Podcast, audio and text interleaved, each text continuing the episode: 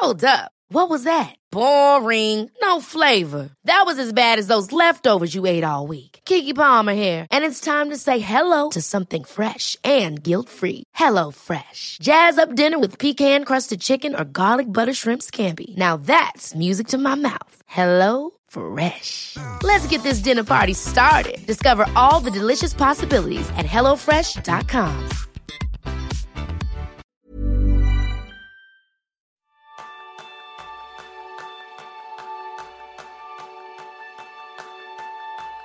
¿Cuántas veces te ha desbordado la adversidad? Ese es el tema principal del programa de esta semana, donde aprenderás el mejor acercamiento para afrontar estas situaciones a tu manera con Irene Villa. Psicóloga, periodista, humanista, escritora y, en especial, madre de tres hijos. La historia de Irene Villa conmocionó a España y a todo el mundo. En 1991, un atentado con bomba cambió su vida. Con 12 años, perdió las dos piernas y tres dedos de una mano. Sin embargo, no perdió la capacidad de luchar, se aferró a la vida con más fuerza que nunca. En la actualidad forma parte del equipo de competición de esquí alpino adaptado de la Fundación también. Ha recibido innumerables galardones, entre ellos micrófono de plata por su libro Saber que se puede. Es fundadora y presidenta de la Fundación Irene Villa, dedicada a la inclusión laboral y al deporte adaptado para personas con discapacidad.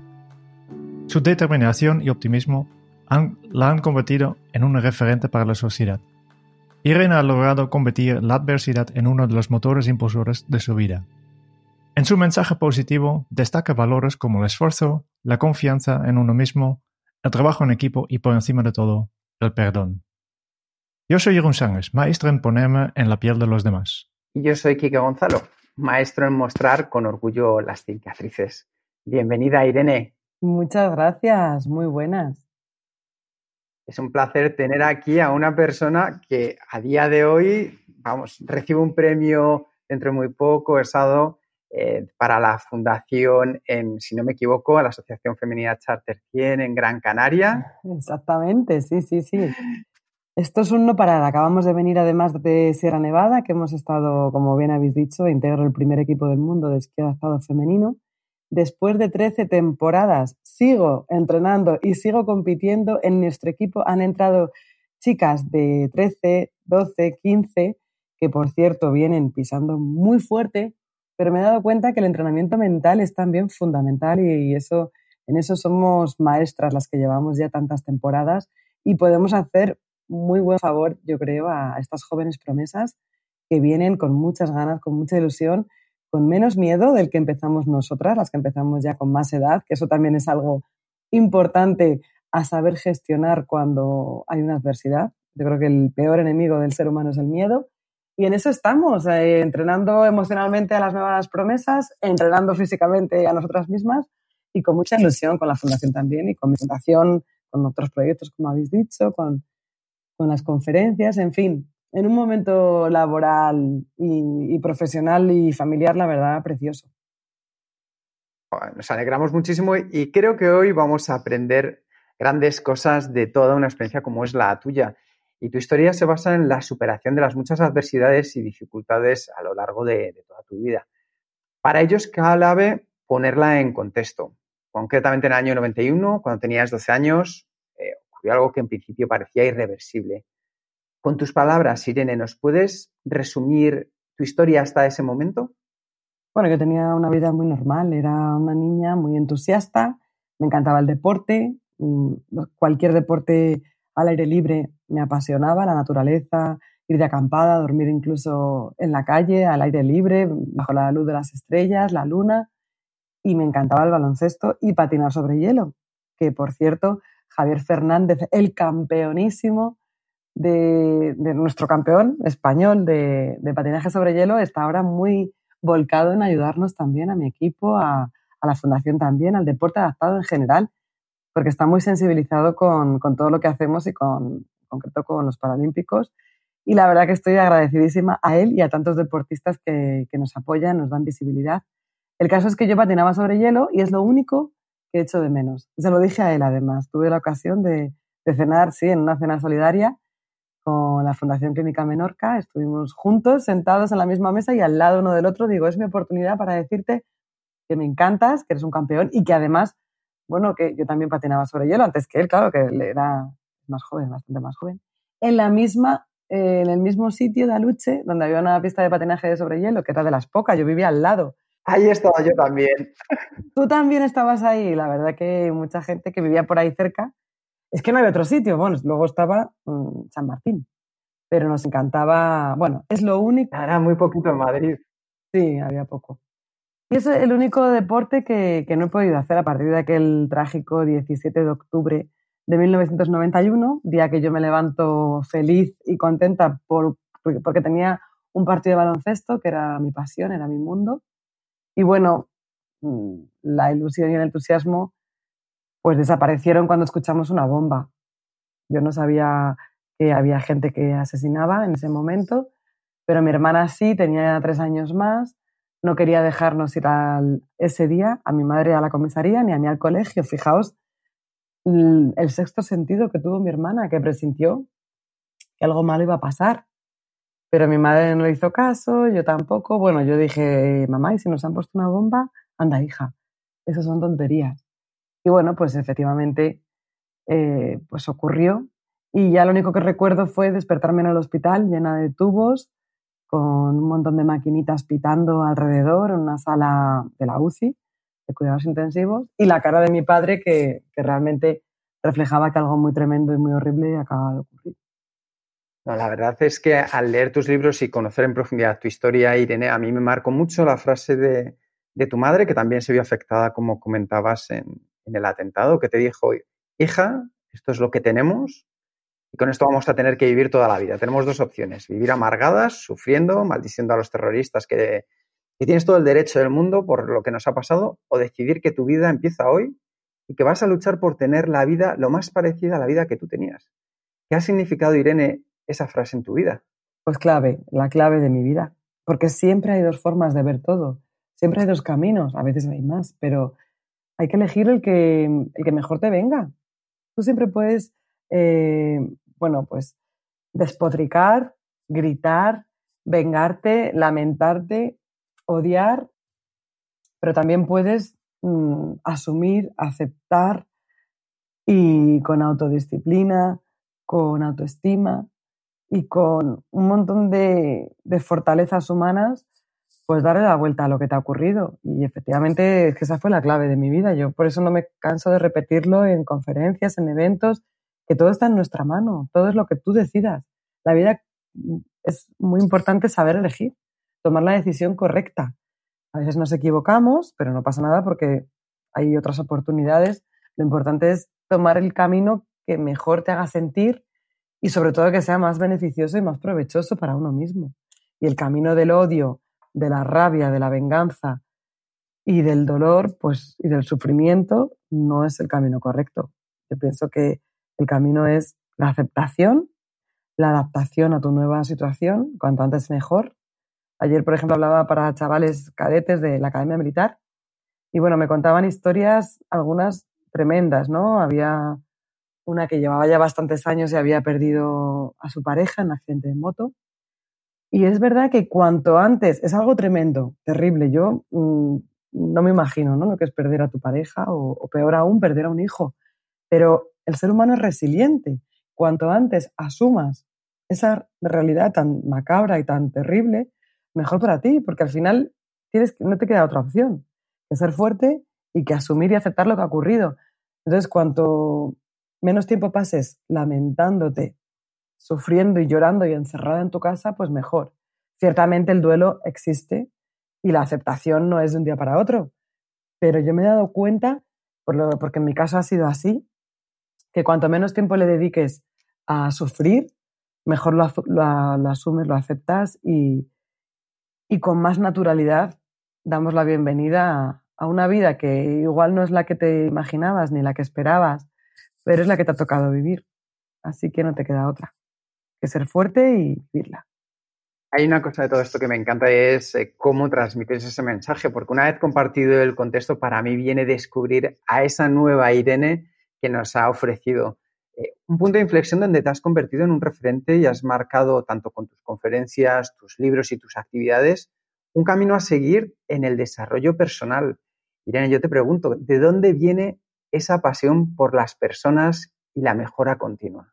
Bueno, yo creo que era una persona ya, una niña muy entusiasta, muy alegre, me encantaban las personas. Yo junto a una amiga en, clase éramos las que nos íbamos, había alguien solo en el patio, nos íbamos allá a ver qué le pasaba, nos encantaba jugar un poco a, ser psicólogas de, ¿no? de otras niñas más tímidas, más apartadas, con problemas. Además, mi colegio era de integración, que ahora se llamaría, porque había mucho gitano justo donde, donde iba mi colegio, vamos, las irlandesas.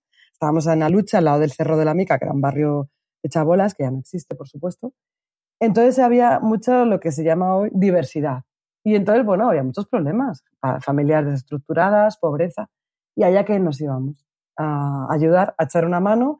Y luego, bueno, mi madre me lo inculcó. Ella se iba siempre al pozo del tío Raimundo a enseñar a leer a los gitanillos y a hacer un montón de cosas por los demás. Mi abuelo, de hecho, se salió del seminario. O sea, que esa vocación de ayudar a los demás, de servir, pues la llevo en los genes.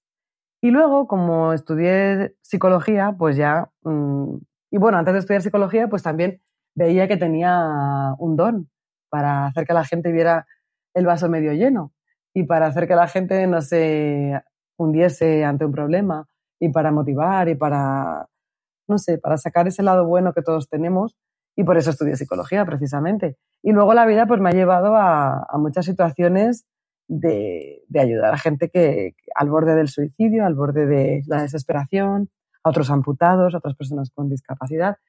Y la verdad que es una labor preciosa. Yo estoy encantada y ahora con mi fundación, pues más todavía. Es mi hermana la que ha tomado las riendas, la capitana, pero yo a todo lo que puedo voy y apoyo y ahí estoy. Y la verdad que es, es muy bonito, es muy gratificante el poder dar luz a personas que viven en la oscuridad, pues es precioso. Cuando nos sucede una desgracia, solemos acudir a la frustración y la queja. Por ejemplo, yo me recuerdo muy bien este verano en, mis vacaciones, el primer día que, que, hemos llevado un coche y directamente el primer día nos tocaba una, una huelga de transportistas y hemos pasado 10 horas parados en la, en la carretera, ¿no? 10 horas. Y nos hemos pasado muy malo, muy malo. Y por eso, y, seguramente todo el mundo tiene situaciones como esto, que dice, bueno, las cosas no van como yo quería que, que iban, ¿no? Tenemos, tenía un plan y, y las cosas no salen como yo quería. Y en este caso tú dices, ¿para qué vas a estar preocupándote por algo que no hay vuelta atrás? Porque el dolor es inevitable. Lo que es opcional es quedarte en este sufrimiento de por vida. Eh, para los oyentes, ¿cuál sería la actitud correcta para sustituir a una frustración de una situación que no, tú no controlas y la, y la queja y encarar en la, la, adversidad? Pues darle la vuelta a la situación en la que estés. Me estaba imaginando 10 horas en un coche, la verdad que tiene que ser un poco frustrante, pero yo, por ejemplo, me pasa mil veces en Madrid, que yo vivo en un pueblo y cada vez que tengo que ir a Madrid, hoy mismo, una hora y cuarto de atasco. La verdad que es desquiciante. ¿Qué hago? Pues yo me pongo a bailar y a cantar. Y además los coches de al lado alucinan. Una vez uno bajó la ventanilla y me dijo, perdona, perdona, eh, ¿te puedo decir algo? Bajo la ventanilla, digo, usted me va a decir. Y dice, que me has alegrado el día, que tenía un montón de problemas, que vengo con la cabeza con mil historias y mil preocupaciones y te he visto cantar y bailar aquí en medio del atasco y que he dicho que, es verdad, que la vida es para vivirla y aunque estemos aquí parados y amargados, en vez de estar pitando, pues podríamos estar todos bailando. Y entonces me hizo mucha ilusión, o sea, me hizo, mucha alegría porque al final es que eso a todos nos sirve. Tú no vas a adelantar nada por pitar o por quejarte, por gritar o por, o por mm, enfadarte con el de, de delante, porque no, a lo mejor no ha acelerado justo cuando tú querías que acelerase. Sin embargo, si puedes alegrarte a ti mismo, puedes sentirte muchísimo mejor si de pronto te pones la música que quieres, te pones a, no sé, a aprovechar el tiempo. El tiempo nunca es perdido.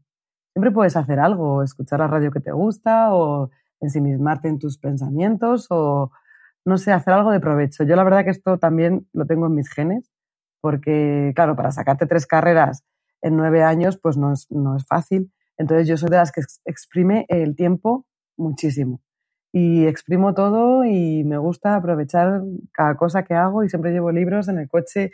Como decía una amiga, tú te has sacado la carrera entre semáforo y semáforo, pues también. Yo he aprovechado hasta los semáforos para todo. En fin, que cuando no se puede hacer otra cosa, que cuando la situación no la puedes cambiar, esta frase siempre la digo en mis conferencias, el que tienes que cambiar eres tú. Porque no vale de nada que te frustres, que te quejes, que te lamentes. Tendrás que hacer otra cosa, que saque algo positivo de ti y sobre todo que, que te haga, sobre todo en esta vida lo que hay que hacer es sentirse bien. Entonces, ¿qué te hace sentir bien? Mm, ¿Quejarte o cantar y bailar o llamar a esa persona que hace mucho que no sabes de ella? Yo creo que es inteligencia emocional.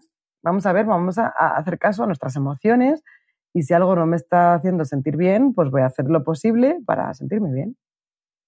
Mm. Genial. Este suena mucho a, una cosa que en Kenso apostamos es el arte japonés de kintsugi o la belleza de las cicatrices. Ah que básicamente es la práctica de reparar fracturas de la cerámica con un barniz o una resina espolvorado con oro. Y entonces plantea que las roturas y reparaciones forman parte de la historia de un objeto y deben mostrarse y, y darle valor en lugar de ocultarse, ¿no? Y, realmente quedan, cosas súper chulos, ¿no? Y yo creo que, tu historia también es un ejemplo de, este concepto de, de, kintsugi. No estamos hablando de cerámica, pero sí que de, una vida, ¿no? Exactamente. ¿Qué piensas tú que, cómo podemos aplicar este de kintsugi a, nuestra vida cuando nos pasa, nos rompa algo? Eh, eh, por ese poco o mucho, como en tu caso, pero ¿cómo podemos aplicar esto en, nuestra vida, crees tú? Bueno, pues no ocultando exactamente las cosas malas. Yo creo que la humildad es una cualidad fundamental y no pasa nada por tener cicatrices, por caerte o por haberlo pasado mal o por sufrir, porque la vida es que son son momentos, es una montaña rusa. Mm, a veces uno disfruta, otras veces se sacrifica, otras veces se esfuerza, la mayoría, y otras veces también se pasa mal, pero lo importante es no quedarte en ese momento que uno lo pasas mal. O sea, no te puedes quedar ahí, no te puedes quedar lamentándote y sufriendo. Hay que hacer algo para darle la vuelta a esa situación y todo está en nuestra mano. Hay que tener una actitud positiva, generalmente que para mí me ha salvado de muchas. Yo hasta cosas que me han pasado muy negativas siempre he dicho, a ver dónde está la recompensa, porque esto tiene que traer algo bueno. Y te os prometo que aparece. Pero claro, si tú vas pensando solo en negativo, pues no solamente no aparece lo positivo, sino que encima la cosa se estropea más aún. Pero si tú buscas el lado bueno y el lado positivo y con ahínco y, y convencimiento también, porque a veces es muy importante confiar, confiar en que todo va a estar bien, en que todo va, a estar mejor, en que se va a solucionar y que incluso de algo te va a servir eso que te ha pasado negativo y que tienes que aprender una nueva lección. Que yo muchas veces he dicho, pero ¿cuántas lecciones tengo que aprender? Por Dios, ya está bien. Este año precisamente que se me rompió un tornillo gracias al cual camino con más soltura y sin dolor, porque me pongo la prótesis directamente la, anclada a un tornillo que está en el fémur, pues se me partió justo antes de a un viaje. Un viaje que yo además tenía muchísima ilusión desde hacía muchos años, que era ir a Tailandia. Y de repente ese tornillo se rompe. Y digo, pero ¿cuántas, ¿qué tengo que aprender yo ahora de esto? Bueno, pues tuve que aprender que me iba sola, pues con una dificultad más. Es como, sí, tú querías irte sola después de haber estado mm, pues mucho tiempo entre algodones, como yo suelo decir, ¿no? Porque es verdad que me han, me han mimado mucho. Y fue justo separarme, me quería ir sola, pues toma, sola y sin pierna. Claro, porque al final la vida te pone esos retos que dices, ¿no querías, ¿no querías tú una vida difícil? Porque es verdad que yo soy una mujer de retos y de desafíos. Pues toma. Y me fui sola, con la pata coja y con muletas. Y la verdad que fue un viaje muy especial en muchos sentidos, sobre todo en el ámbito más espiritual. Porque es verdad que cuando te pasan cosas difíciles, se despiertan otras. Y el lado espiritual es maravilloso tenerlo despierto y tenerlo activo. Irene, ¿y cuál fue esa recompensa maravillosa del viaje a Tailandia, a ese reto al que te enfrentaste? Pues fue inspirar a personas con adicciones, que realmente fui para eso, además de conocer el país, que me apetecía muchísimo desde hacía años, pues una compañera psicóloga trabaja en un rehab, en un centro de, adicciones, y yo tenía que motivarles. Entonces, ¿qué mejor manera que hacerlo así, con el tornillo roto, sin pierna, para decirles que no hay límites y que si pasa algo grave, no pasa nada. Se soluciona o te vas como te tengas que ir. Yo no podía ir a, decir a la gente, a saber que se puede y, dejar de hacer una actividad que, tenía palabrada hacía tanto tiempo por esa adversidad, justo cuando les iba a hablar de superar adversidades, con fuerza, con voluntad, con valentía y sin ningún freno. Y efectivamente, eso fue lo que hice y además estuve en la playa y además me bañé y bueno, me, pasó, me pasaron cosas muy bonitas. Estuve con unos animales preciosos, conocí la, el, el refugio de Fran de la Jungla, que me encantó, la labor que hacen con los animales, con la, con la liberación, en fin, me encantó, me encantó todo. Qué apasionante. Justo comentabas saber que se puede y en tu libro Saber que se puede dices que la solución no está en el exterior, ni en lo material, ni en otras personas, sino dentro de cada uno de nosotros. Entiendo que cada uno tendremos diferentes aproximaciones y soluciones a los problemas en nuestra vida, pero desde tu experiencia, ¿qué elementos comunes has identificado a las personas que mejor han encarado este tipo de situaciones? Pues la verdad es que el espíritu de superación yo creo que lo llevamos todos, la resiliencia. O sea, creo que, esa capacidad, que además es que todos la tenemos, a mí no me vale la excusa de no, tú es que eres muy positiva, tú es que lo ves todo muy fácil. No, el ser humano por naturaleza es resiliente y supera cosas que en principio parecen insuperables. La de veces que yo he escuchado, a mí me pasa lo que a ti y me muero. Y no te mueres, nadie se muere. O a lo mejor yo puedo pensar, a mí, a mi hijo le pasa algo y me muero. Pues he conocido mucha gente que lamentablemente ha perdido un hijo por un cáncer o por lo que sea y no se muere. O sea, es que somos capaces de, de superar todo en esta vida. Lo importante es mantener ese espíritu resiliente que los niños bien hacen gala bien de ello porque se adaptan a todas las circunstancias, a todas las situaciones difíciles con una naturalidad, con una, con una entrega, con un cariño, con una espontaneidad que ojalá que los mayores hiciéramos lo mismo cuando tenemos que afrontar cambios, crisis, dificultades. Ojalá siguiéramos el ejemplo de los niños, que se adaptan, se amoldan de una forma tan natural y sin ningún drama, sin ningún problema, también influyen los padres que tengan. Eso también es un aviso navegantes a los padres que no les, claro, que no les inculquemos miedos, ni frustraciones nuestras, porque si no van a ser miedosos. Entonces, si al niño tú le dejas crecer con, con todas sus potencialidades, sin limitarle, sin dirigirle, sin, a ver, hay que poner límites, lógicamente, que porque si no se te suben a la chepa. Yo tengo tres varones, te puedes imaginar. Os podéis imaginar lo que es eso si no les ponemos los puntos sobre las IES.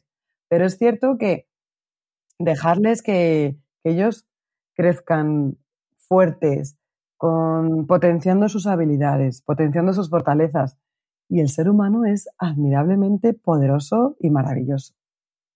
Hay una cosa que a mí me llama mucho la atención eh, y es que en tu caso descubriste tu camino, pero detrás hay un trabajo continuo y profundo por mantener esa nueva actitud, por así decirlo, eh, en la vida. Y antes ya nos has hablado de ello, nos lo has dejado caer, pero ¿qué importancia tiene en tu vida, Irene, el deporte para entrenar esa filosofía y esa actitud que tú tienes a diario?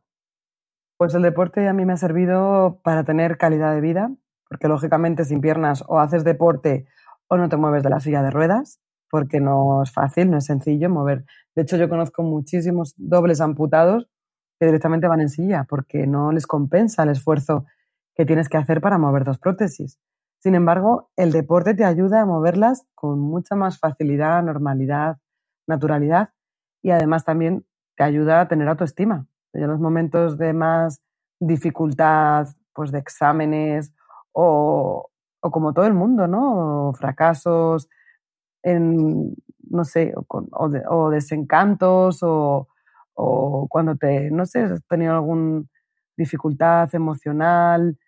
En fin, el deporte yo creo que es maravilloso. Muchísima gente que conozco que, que bueno, tenía un fracaso emocional, por ejemplo, sentimental, de repente empieza a hacer algún deporte, alguna actividad, un hobby y vuelve a la vida. Eso te da autoestima, te da fuerza en ti mismo, te da autoconfianza y tiene unos beneficios incalculables también eh, anímicamente y también, por supuesto, físicamente, psicológicamente, También está el trabajo en equipo. en mi caso, como te digo, yo vengo renovada de Sierra Nevada, de estar con mi equipo de esquí, porque nos apoyamos unas a otras. Lo que una no le sale, la otra le apoya y le dice y le aconseja. Entonces, entre todas vamos sacando lo mejor de cada una. Y eso es muy bonito. Eso, trabajar en equipo, ya sea en la empresa, en tu familia o en el deporte, es muy bonito, la verdad. Ese compañerismo es, es básico. Vamos a dejar un poco las redes sociales, que ese, ese compañerismo no lo puedes palpar tan bien. A mí me ha ayudado también, ojo. Yo cuando se me rompió el tornillo me apoyé muchísimo en las redes sociales porque estaba sola en Suecia y tengo que decir desde aquí a, toda esa gente que, que, me dio ánimos en Instagram, en Twitter, que fue fundamental y básico. O sea, que tampoco eh, estoy diciendo nada en contra de las redes porque ayudan muchísimo. Pero el cara a cara, el poder contar con alguien, el trabajar en equipo, en persona, mm, fortalece mucho al ser humano y, y saca lo mejor de cada uno. Y hay otra cosa que yo creo que es tu, eh, por así decirlo, ingrediente secreto, que a mí no me engañas en esto, Irene, porque algo que me encanta es que siempre te veo con una sonrisa genuina en la cara. Sí. ¿Qué te aporta ahora mismo, además que se te escucha sonriendo, qué es lo que te aporta la sonrisa? Oh, la verdad que lo es todo, ¿eh? Y es verdad que me cuesta estar seria. Yo estoy todo el día sonriendo. Y hoy justo en la fiesta del el baile del, colegio, la profesora de mi, de, mediano, es que no para de sonreír tu hijo.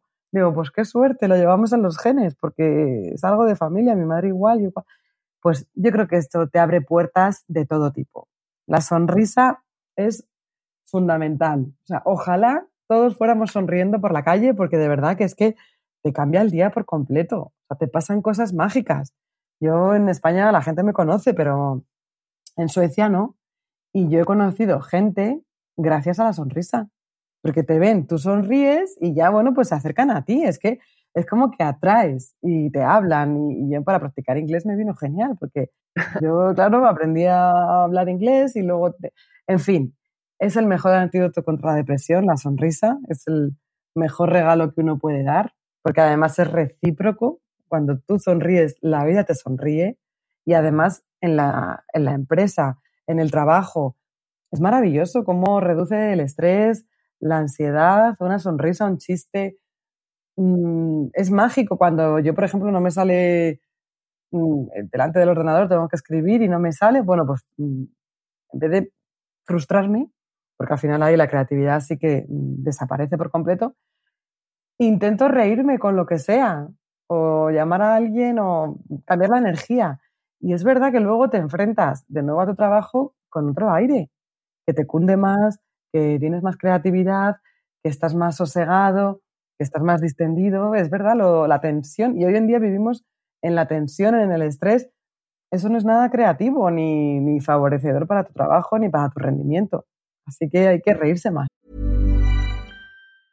A lot can happen in the next three years. Like a chatbot may be your new best friend. But what won't change? Needing health insurance. United Healthcare Tri Term Medical Plans are available for these changing times Underwritten by Golden Rule Insurance Company, they offer budget-friendly, flexible coverage for people who are in between jobs or missed open enrollment. The plans last nearly three years in some states, with access to a nationwide network of doctors and hospitals. So for whatever tomorrow brings, United Healthcare Tri-Term Medical Plans may be for you. Learn more at uh1.com. Ever catch yourself eating the same flavorless dinner three days in a row? Dreaming of something better? Well, HelloFresh is your guilt-free dream come true, baby. It's me, Kiki Palmer. Let's wake up those taste buds with hot, juicy pecan crusted chicken or garlic butter shrimp scampi. Mm. Hello Fresh. Stop dreaming of all the delicious possibilities and dig in at HelloFresh.com. Let's get this dinner party started.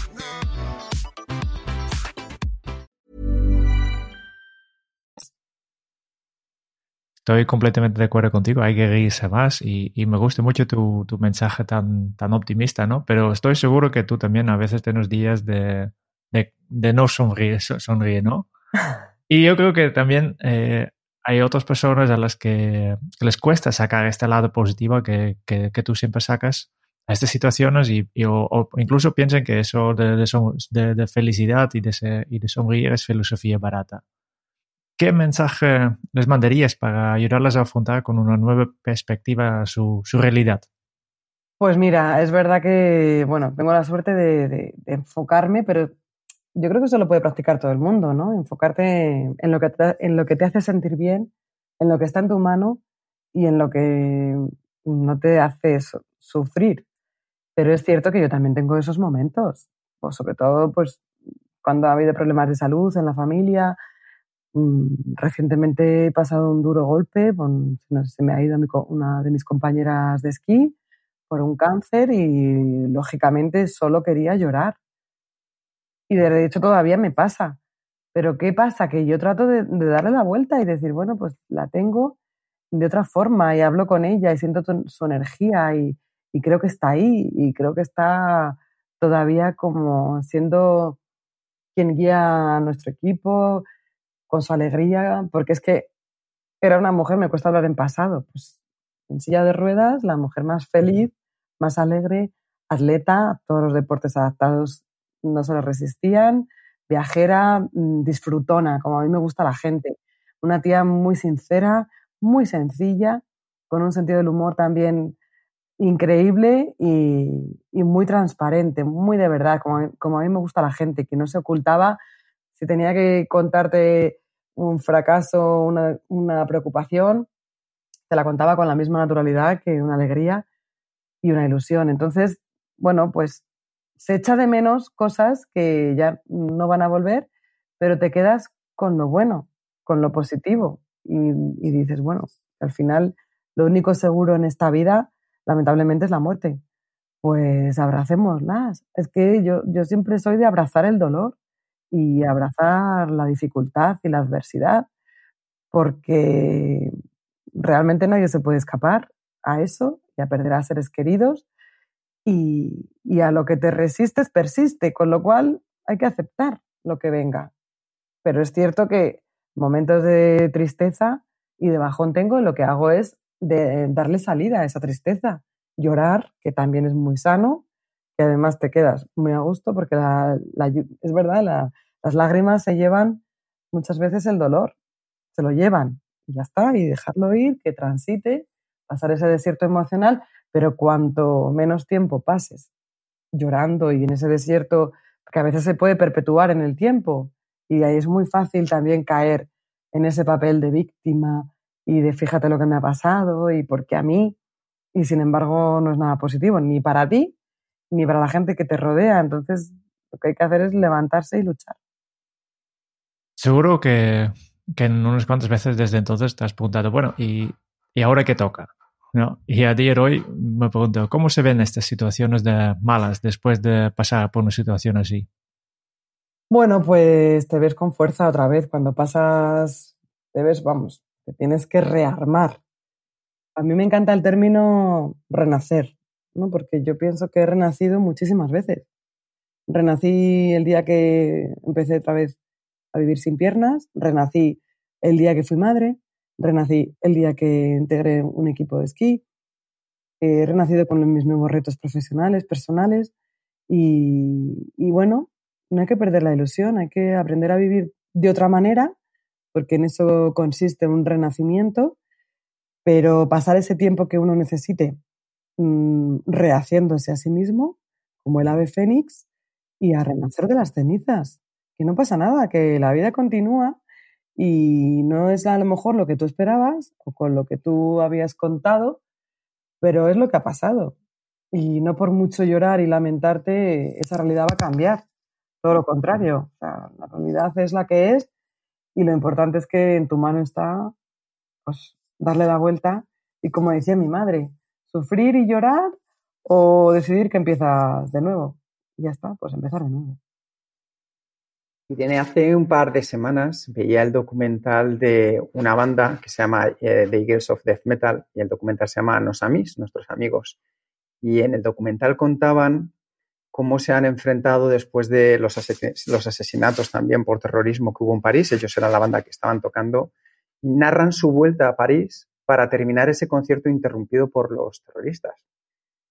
Y en él, eh, tanto los miembros de la banda como parte de la audiencia sentían y comentaban que para ellos había comenzado la segunda parte de su vida y que la iban a afrontar haciendo todas aquellas cosas que les apasionaban y por miedo antes no las habían llevado a cabo.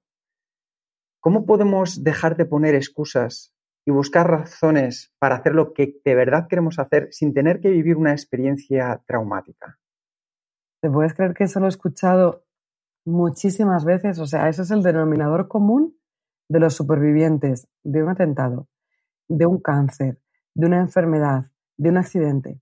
Todos, ¿eh? absolutamente todos. Bueno, algunos, a lo mejor no es el 100%, porque algunos directamente prefieren haberse quedado en ese sitio y porque pierden toda esperanza y toda motivación, pero un porcentaje altísimo decide abrazar la vida y exprimirla como si no hubiera mañana, porque es que realmente te das cuenta de que hoy estás, pero es que mañana puede que ya no estés.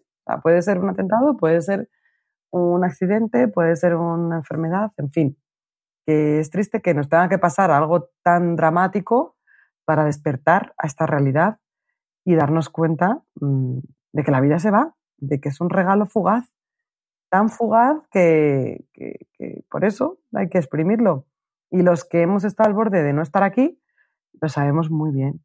Por eso te decía que Esther, mi compañera de esquí, era una superviviente de un cáncer que vivía de esta forma. Y para mí es un ejemplo vivir así, pero que no te tenga que pasar nada para vivir así. Es decir, que todos seamos conscientes.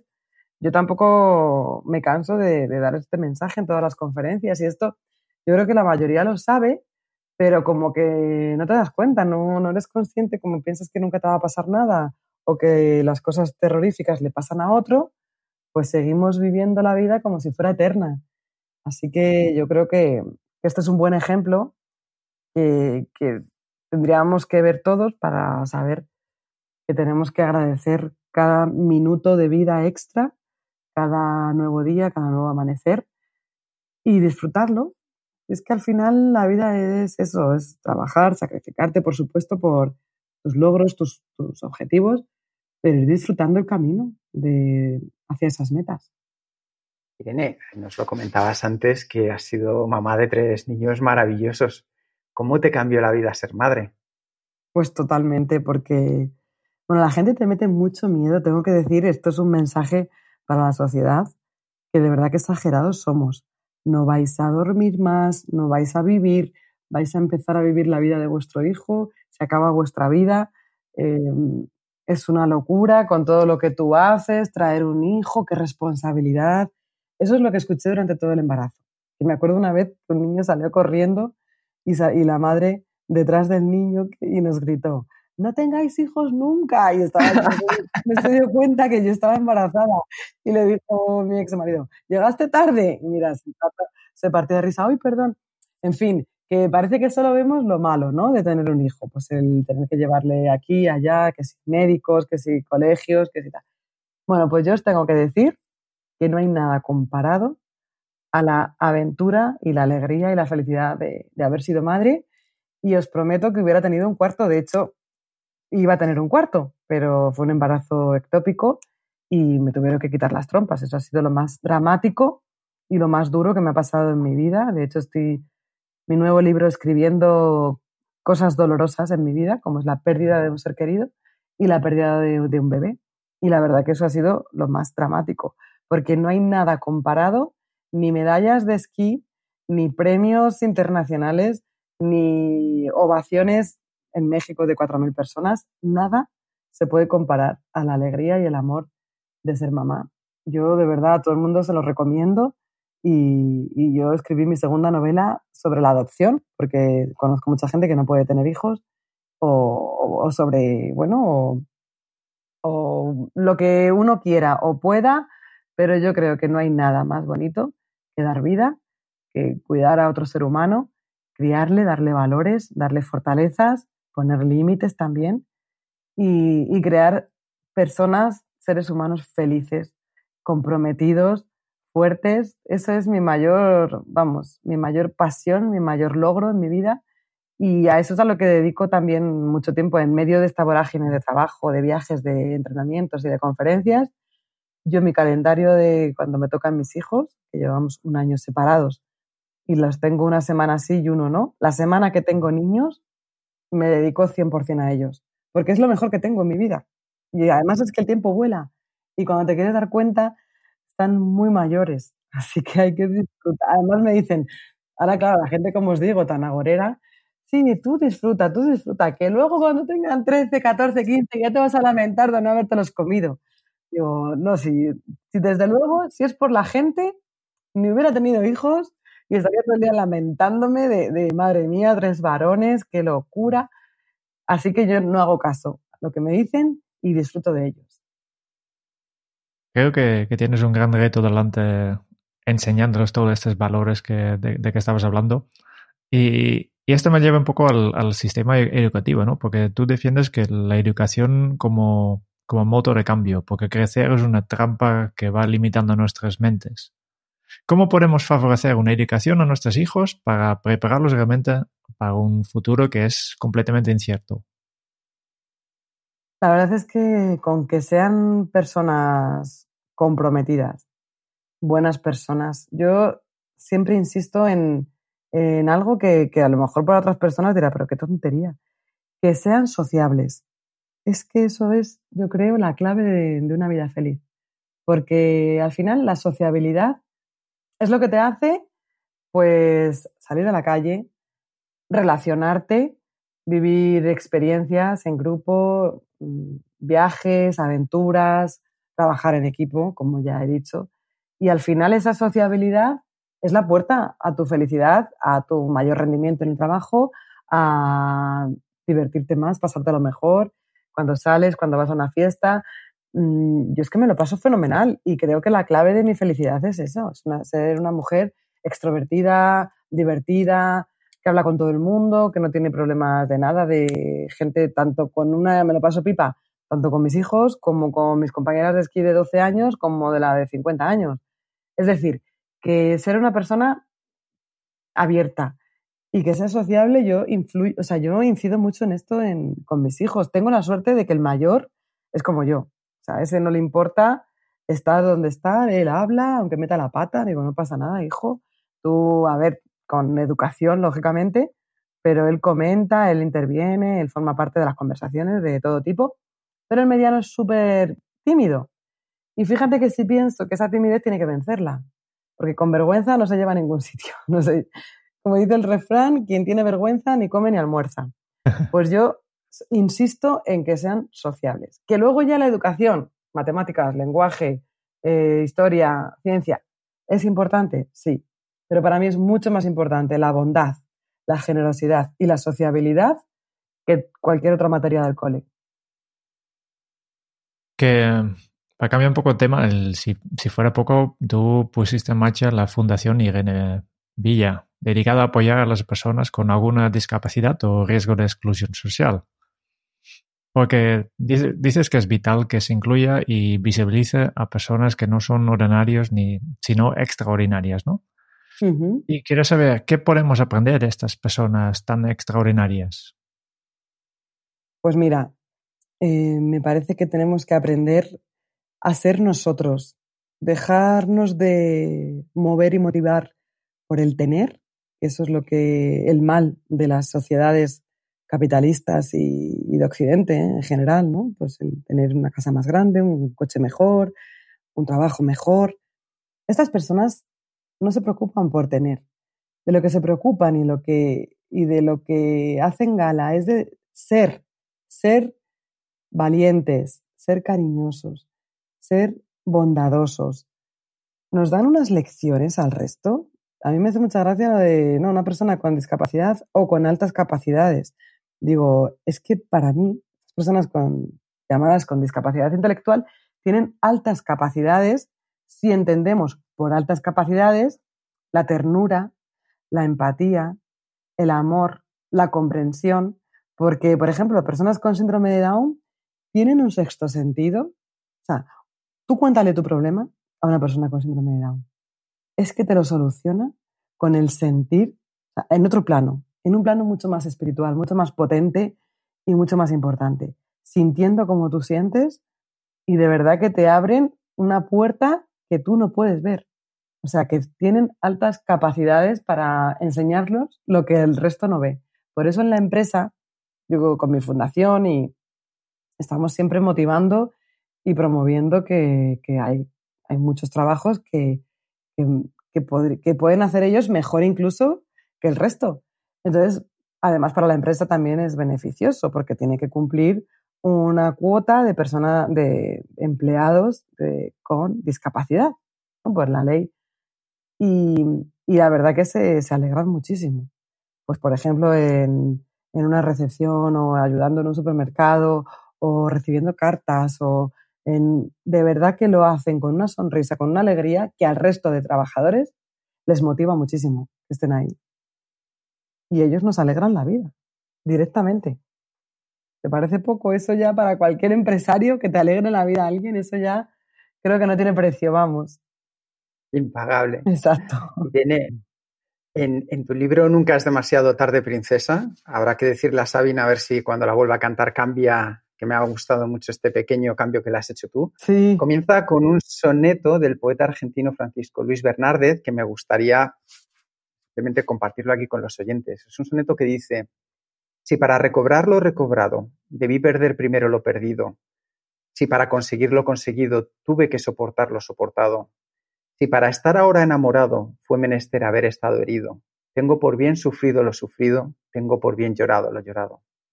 Porque después de todo he comprobado que no se goza bien de lo gozado, sino después de haberlo padecido. Porque después de todo he comprendido, por lo que el árbol tiene de florido, vive de lo que tiene sepultado. ¿Y ahora qué, Irene? Pues es que no hay que tener miedo a la dificultad y a la adversidad, porque eso va a ser lo que siembre unas capacidades en que no sabías que tenías. La crisis, la adversidad. Y es verdad, lo que tiene el árbol de florido vive de lo que tiene sepultado. Es que este poema me encantó, porque yo estoy segura que si mi vida hubiera sido un camino de rosas, no tendría ni la fortaleza, ni la profundidad, ni la espiritualidad que tengo hoy en día, que es lo que me ha, me ha servido para salir adelante. Creo que la vida nos pone pruebas para que potenciemos todo esto, para que saquemos todas estas herramientas que todos tenemos, lo que pasa es que están dormidas, están escondidas. Entonces la vida te pone retos o tú te pones retos o desafíos que yo cuando la vida me ha dejado tranquilita, he sido yo la que, es verdad, porque me han pasado muchas cosas, es cierto, pero cuando no me ha pasado nada he sido yo la que me decido mm, ir a competir a Francia con una hernia de disco, me caigo, se me sale el disco, me tienen que operar, en fin. Eh, cuando parecía que estaba todo normal, pues he sido yo la que, claro, si me dedicase a otra cosa, como me decía mi padre, no te puedes dedicar a un parchís, un ajedrez o no. Tienes que irte ahí a la montaña, a tirarte por una pista roja. Bueno, pues es lo que tiene la aventura y el riesgo y los desafíos, pero las caídas al final te fortalecen si tú las desafías. Lógicamente, si te caes, te encierras en casa y nunca más, pues no vas a saber de lo que eres capaz. Pero es un continuo, la vida es un continuo crecimiento y superar, superar barreras. Y ahora la próxima barrera, pues es, bueno, yo creo que con mis hijos tengo ahí un reto grande, ¿no? Que es la educación, el aportarles todo lo que una madre puede aportar a sus hijos, que es un espejo en el que se puedan mirar de, de valentía, de amor sobre todo. Yo lo que más deseo es que vean en nuestra familia amor, el reflejo del amor en, nuestra, en su padre, en sus abuelos, en su, en su madre, en sus tíos, en sus primos porque eso es lo que, lo que les va a hacer vivir una vida pues potente y, feliz. Ya estamos llegando al final de, esta entrevista, pero antes de pasar al, cuestionario Kenso, me quería preguntarte si tienes alguna pregunta final, siguiente paso, sugerencia o, o mensaje para los oyentes de este podcast.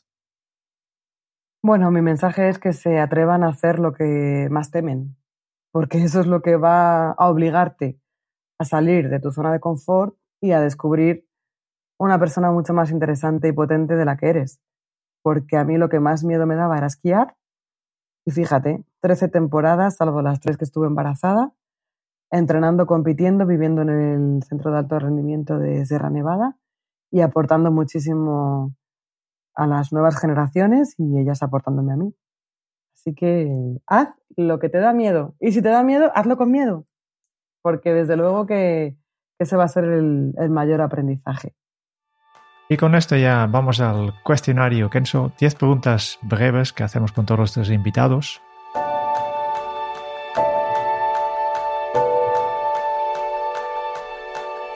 Y la primera pregunta que tengo para ti es, ¿cuál es tu lema? Mira al frente, ten valor y jamás te rindas. Bueno, y saber que se puede, lógicamente, que es el título de mi libro, de mis conferencias, de... Y me lo digo muchas veces, además, ¿eh? cuando me enfrento a un nuevo reto, digo, saber que se puede. ¿Cómo se titularía tu biografía? Saber que se puede, se llama mi, mi biografía, exactamente, saber que se puede. ¿Cuál es el libro que más has regalado? Y obviamente aquí descartamos tus propios libros. Sonrisas de Bombay. Es un libro que a mí me tocó el corazón. Tengo la suerte de, ir a ver a su autor y al lugar en el que se creó este libro, que es a Bombay, en diciembre, y, con Jaume San Llorente, en catalán, que creó esta fundación para ayudar a niños y niñas de los slums a salir de, de las mafias. ¿A quién te gustaría o te hubiera gustado conocer? Pues me ha venido a la mente Alejandro Sanz, pero es que vino a verme al hospital, imagínate. era mi artista favorito y de repente le conocí y luego le, he podido ver en otros premios. Pero también me venía Laura Pausini, que son como mis, mis cantantes cuando era pequeña, ¿no? Que es cuando más mitómana eres, ¿no? Cuando eres jovencita. Y les he conocido a los dos, así que fíjate qué suerte he tenido. Sí, la verdad que sí. Es que he conocido a mucha gente, porque Antonio Banderas también me encantaba y le he conocido. Es que la verdad que he tenido suerte, sí. Seguro que hay alguien que quiera conocer, pero ahora mismo así, esos son los que me... Es que conocí hasta Kevin Costner, que era mi, mito, claro. Entonces es que he tenido mucha suerte de conocer a todos los, los que me volvían loca de pequeña. ¿Cuál es tu posesión más preciada? Mis hijos. Perfecto, ya me lo pensaba. ¿Qué canción pones a todo volumen para subir el ánimo? Pues me encantan todas las del arrebato y hay una en concreto que nos la ponemos antes de entrenar que se llama Hoy todo va a salirme bien, que nos ponemos a gritar como locas. Y también, por supuesto, Color Esperanza de Diego Torres, de Coti, que la escribió Coti. ¿Cuál ha sido la pregunta más interesante que te han hecho? Pues me han preguntado muchas veces si cambiaría aquella mañana, como dijo mi hermana, que no fuéramos al colegio ni a la comisaría. Y yo creo que no lo cambiaría, fíjate, porque lo que sucede conviene y aunque hubiera tenido piernas, estoy segura de que no hubiera tenido una vida tan profunda y tan de verdad y tan apasionante y aventurera como la que he tenido. ¿Qué se te viene a la cabeza cuando piensas en la felicidad? Mis hijos, y mi madre, la sonrisa, me viene familia, esquí también, esquiando, buceando. Para mí eso es la felicidad. ¿Qué película volverías a ver cada año? Pues La vida es bella me, me tocó muchísimo el corazón porque demuestra mi teoría, que hasta en, las, en el fango más negro y más oscuro y en la situación más dantesca también se puede ser feliz. Vale, y la última pregunta ya. Si tuvieras que dejar un mensaje en una cápsula para tu yo del futuro, ¿qué le dirías? Para mi yo del futuro, pues que disfruta, disfruta. Es que eso es lo que nos vamos a llevar, disfruta, ayuda, sé generosa, no tengas miedo en hacer el bien aunque recibas el mal, porque todo tiene su recompensa. Y si haces el bien, definitivamente te viene multiplicado. Muy bien. Y con esto ya vamos terminando esta entrevista. Solo nos queda una cosa que es eh, un resumen de todo lo que hemos podido aprender hoy de, de Irene.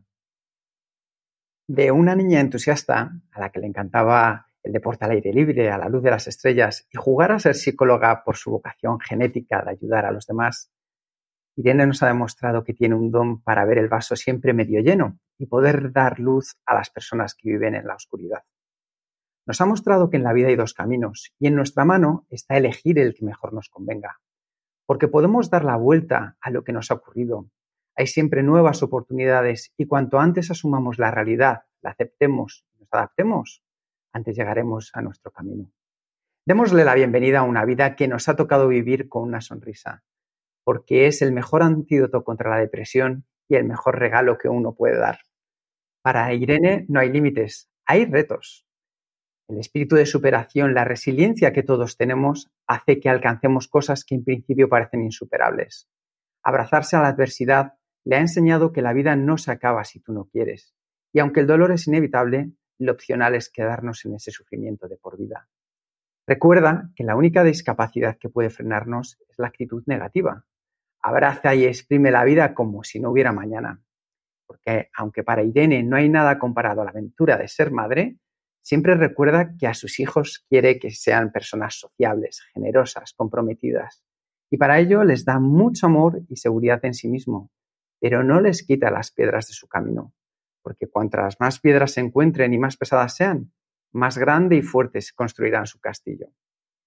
Irene nos ha demostrado cómo aprender de las personas extraordinarias, personas que dejan de lado el tener para preocuparse por el ser, ser valientes, ser cariñosos, ser bondadosos. Irene renació gracias al amor de los demás y hoy y cada día nos devuelve ese cariño al compartir su historia desde la pasión y la confianza que tiene en cada uno de nosotros. Y eso sí, siempre con una sonrisa de corazón para que todos podamos disfrutar del gran regalo que es vivir. Muchísimas gracias, Irene, ha sido un auténtico placer. Qué bonito, muchísimas gracias a vosotros.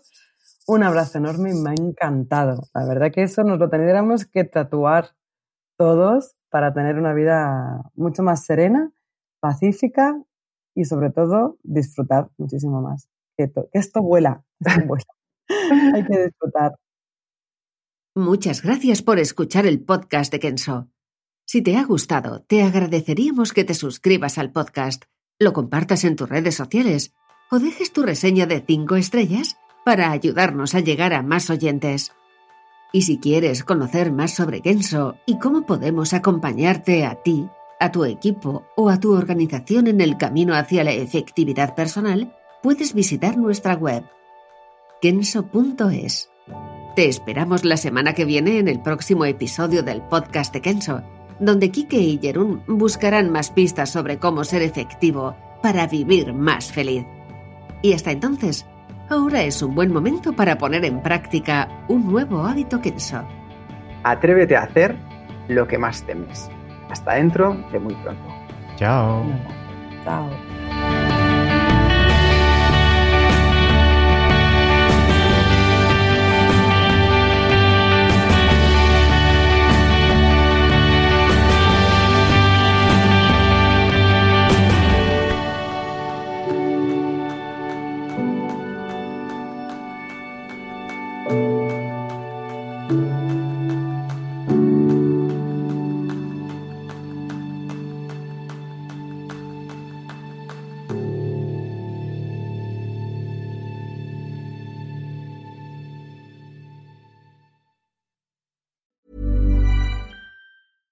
Catch yourself eating the same flavorless dinner three days in a row?